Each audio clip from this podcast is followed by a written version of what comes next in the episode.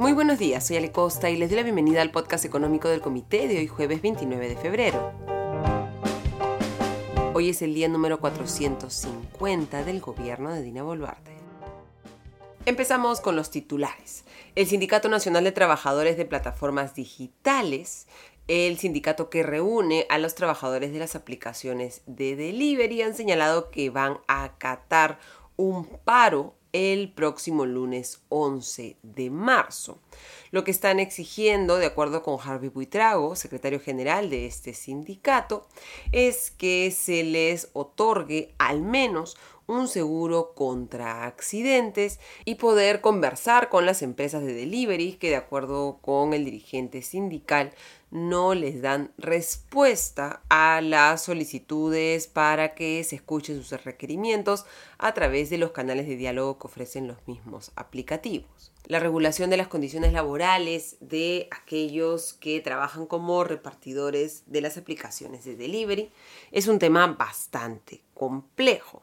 Se necesita encontrar un punto medio entre reducir la precariedad y darles algún tipo de protección, como por ejemplo este seguro de accidentes, pero sin incrementar los costos laborales que haga que esas aplicaciones ya no puedan operar y estas personas pierdan la fuente de sus ingresos. Y una buena noticia para los que tienen cuentas en el Banco de la Nación, la Cámara de Compensación Electrónica, que es la que se encarga de este sistema que permite realizar transferencias de dinero entre cuentas de distintas entidades financieras, ha anunciado que el Banco de la Nación se ha sumado ya a este ecosistema y por lo tanto aquellos que tengan cuentas en el Banco de la Nación van a poder hacer transferencias inmediatas con códigos QR y también envío por celular. Antes se hacían los envíos por códigos interbancarios, pero ahora estas operaciones van a ser posibles para aquellos que tengan una cuenta en el Banco de la Nación cuántas transacciones interbancarias se realizan a través de la Cámara de Compensación Electrónica. Esta entidad ha informado que en el 2023 se conectaron más de 19 millones de cuentas bancarias en el país, realizando más de 192 millones de transacciones de pago en el 2023. De acuerdo con la información del diario El Comercio, de este monto total, el 80% de las transacciones fueron inmediatas. Y de acuerdo con el diario Gestión Indecopy, está buscando una modificación de la ley de derecho de autor para no solo poder, como hace hasta ahora, bloquear las páginas web piratas que ofrecen contenido sin tener los derechos de autor, como por ejemplo Cuevana, que ha sido cerrado por Indecopy en algún momento, sino también para poder fiscalizar a los aplicativos y también a los dispositivos de IPTV, unos sistemas de distribución que permiten transmitir señales de televisión a través del protocolo IP. Por ejemplo, el año pasado, la Comisión de Derechos de Autor de Indecopy emitió medidas cautelares para bloquear el acceso a 328 sitios web ilegales de piratería digital, como por ejemplo Cuevana.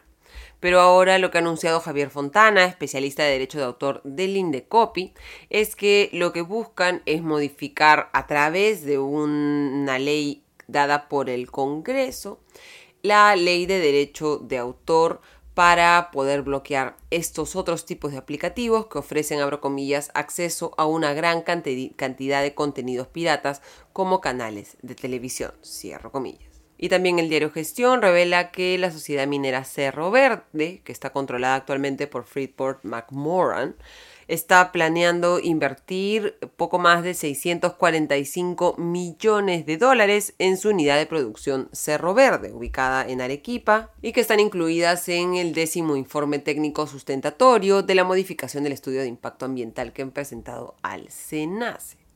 Estos cambios, señala la empresa, no van a alterar el proceso metalúrgico de la unidad minera, que ya han sido aprobados a través de sus estudios ambientales y están concentrados en 16 acciones como la modificación de las presas auxiliares, modificar las fuentes de energía redundante para la mina y la planta de tratamiento de aguas residuales.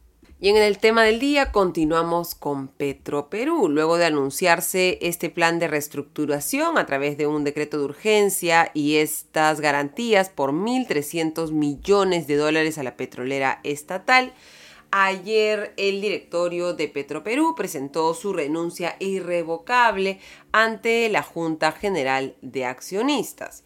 Estas renuncias incluyen al presidente del directorio Pedro Chira Fernández y a los directorios Artemio Reate Guisoria y Pedro Méndez Milla. Chira Fernández, recordemos, había sido la cara visible de este pedido de ayuda eh, financiera a el Estado peruano, que incluía un aporte de capital que el Estado peruano le regale a Petroperú 1.150 millones de dólares que se le perdone un préstamo que se le otorgó en el 2022, es decir, que se capitalice el préstamo por 750 millones de dólares que se le dio en ese entonces y que se le entregue una garantía eh, estatal para poder pedir préstamos por 650 millones de dólares y se incremente la línea de comercio exterior con el Banco de la Nación a de 500 millones de dólares a 1.000 millones de dólares. Esto último se dio tal cual, se ha extendido la garantía para que Petroperú pueda tener una línea de comercio exterior de mil millones de dólares para poder financiar en el corto plazo sus operaciones de, por ejemplo, importación de crudo. Y en el caso de la garantía para préstamos, se le da una garantía mayor a la inicialmente solicitada, de 650 millones a 800 millones de dólares, para sumar, como les decía, 1.300 millones de dólares de ayuda. Los miembros del directorio se fueron defendiendo su paso por Petroperú, señalando que han venido informando sobre la implementación del plan de reestructuración que fue aprobado en el 2023 que se ha modificado su estatuto social, el reglamento de régimen interno de organización y funcionamiento del directorio y el reglamento de la Junta General de Accionistas y se iniciaron cambios en la estructura organizacional de la em-, compañía, buscando cubrir los puestos gerenciales con destacados profesionales seleccionados por una entidad independiente, por un headhunter, en concordancia con los estatutos de Petroperú y los lineamientos del FONAFE. También ha dicho que la nueva refinería de Talara continúa produciendo los combustibles para atender la demanda eh, a nivel nacional y que la carga máxima de esta refinería se dará en la medida en que la empresa continúe recuperando progresivamente su participación en el mercado. Y sobre los beneficios de sus trabajadores, que ha sido un tema contencioso durante los últimos días, el directorio o los renunciantes al directorio más bien rechazaron las afirmaciones relacionadas a supuestos privilegios, señalando que no se ajustan a la verdad y que estos son similares a los que reciben otros trabajadores de las empresas del sector y son brindados en el marco laboral vigente en el país. Este ha sido el comunicado con el que se ha despedido el directorio de Petroperú, directorio que ya tiene reemplazantes. El ministro de Economía y Finanzas anunció que van a entrar al directorio de Petroperú David Tuesta, Carlos Linares, Germán Bosa y Oliver Stark y que hoy jueves se debería designar al nuevo presidente del directorio de Petroperú. Lo que ha señalado Arista es, abro comillas, nos falta nombrar al otro miembro del directorio porque son seis. Uno continúa porque es puesto por el sindicato, entonces nosotros tenemos que nombrar a cinco. Hoy hemos puesto a cuatro, nos falta un miembro y también falta decidir quién va a presidir el directorio. Cierro comillas. ¿Quiénes son los nuevos directores? Está David Tuesta, exministro de Economía y Finanzas y presidente del Consejo Privado de Competitividad de IPAI. Carlos Linares ha sido gerente financiero de Petroperú en el pasado, presidente de COFIDE y actualmente es presidente del directorio de Bancón, del ex Banco de Comercio. Germán Bosa es profesor de finanzas de Pacifico Business School, de ESAN Graduate School of Business y la Escuela de Posgrado de la UPC. Y Oliver Stark es también economista que ha sido propuesto por el Ministerio de Energía y Minas. Claramente estas designaciones muestran un perfil más financiero, que la principal preocupación del directorio de Petroperú va a ser encontrar cómo puede salir del hoyo financiero en el que se encuentra la petrolera estatal. El ministro de Economía y Finanzas, José Arista, dio una entrevista a Juan Saldarriaga, periodista del diario El Comercio, en el que ha sido bastante duro, no solamente con el directorio de Petroperú, sino en general con la plana gerencial y los trabajadores de Petroperú, señalando que los directores de Petroperú le han mentido a los miembros del Consejo de Ministros, que existe una cadena de mentiras que es parte de la cultura interna que ha manejado Petroperú durante años y abro comillas, forma parte de los cambios que debe tratar el nuevo directorio, cierro comillas. Arista señalado, abro comillas, acá hay la cultura de la mentira. El de abajo miente al intermedio, este miente al de arriba y el de arriba miente al Consejo de Ministros. Y posiblemente el Consejo de Ministros, con esa mala información, también transmite a la prensa mala información. Nada es creíble. Nos dicen que la nueva refinería está trabajando desde hace dos meses al 99%, pero la verdad es que parece que no es así. Cierro comillas. Se va a implementar entonces, anuncia Arista, un mayor nivel de fiscalización, de control, de verificación in situ y darle las facilidades y el apoyo al nuevo directorio para que cuente con las personas competentes y las herramientas para que hagan un buen trabajo. Yendo en contra además de lo que afirmaron los salientes miembros del directorio de Petroperú, Arista ha señalado que el sindicato es, abro comillas, muy fuerte. Justo ayer estaba viendo el nivel de privilegio que tiene y ocupa hoja tras hoja tras hoja. Una de las cosas que estaba viendo es que si un trabajador tiene un hijo y este supera los 29 años de edad, sigue causando de escolaridad. O si destacan un funcionario talara, este recibe dos tickets de ida y vuelta por avión para que toda su familia vaya a visitarlo. Es decir, una serie de privilegios como si estuvieran en Dubái. Cierro comillas. Y dándonos más información sobre cuál va a ser un poco su prioridad en el MEF, ha dicho, abro comillas, mi función es cautelar el buen uso de los recursos públicos. Y eso es lo que trato de hacer. Puede que parezca antipático, mala gente o envidioso frente a la calidad de beneficios que puedan tener algunos pocos funcionarios, pero mi labor no es cautelar esos beneficios particulares, sino darle buen uso a los recursos que obtenemos de los contribuyentes. Cierro comillas.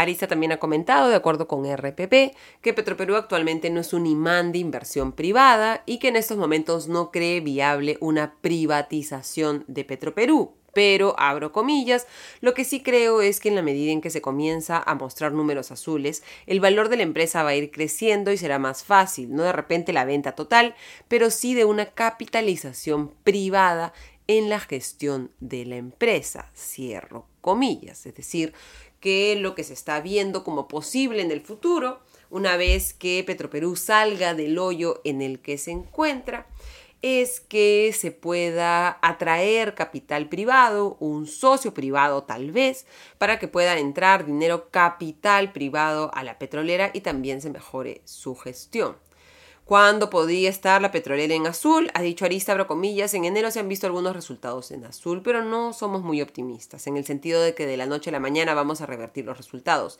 Eso sería un exceso de confianza. Creo que el próximo año deberíamos comenzar a ver algunos resultados en azul. Cierro comillas. El nuevo directorio, cuya conformación total vamos a conocer hoy día, se va a mantener en funciones hasta fines de este 2024, mientras que FONAFE, que este holding que opera la mayoría de empresas estatales del Estado peruano, pueda designar a nuevos directores que entrarán en funciones el primero de enero del 2025. Este es un directorio de emergencia, podríamos decir de emergencia financiera para Petroperú, y el presidente de la Sociedad Peruana de Hidrocarburos, Felipe Cantuarias, ha saludado esta recomposición del directorio, pues incorpora a profesionales, abro comillas, independientes y con la experiencia en la gestión pública y privada, cierro comillas, pero ha llamado nuevamente al gobierno a publicar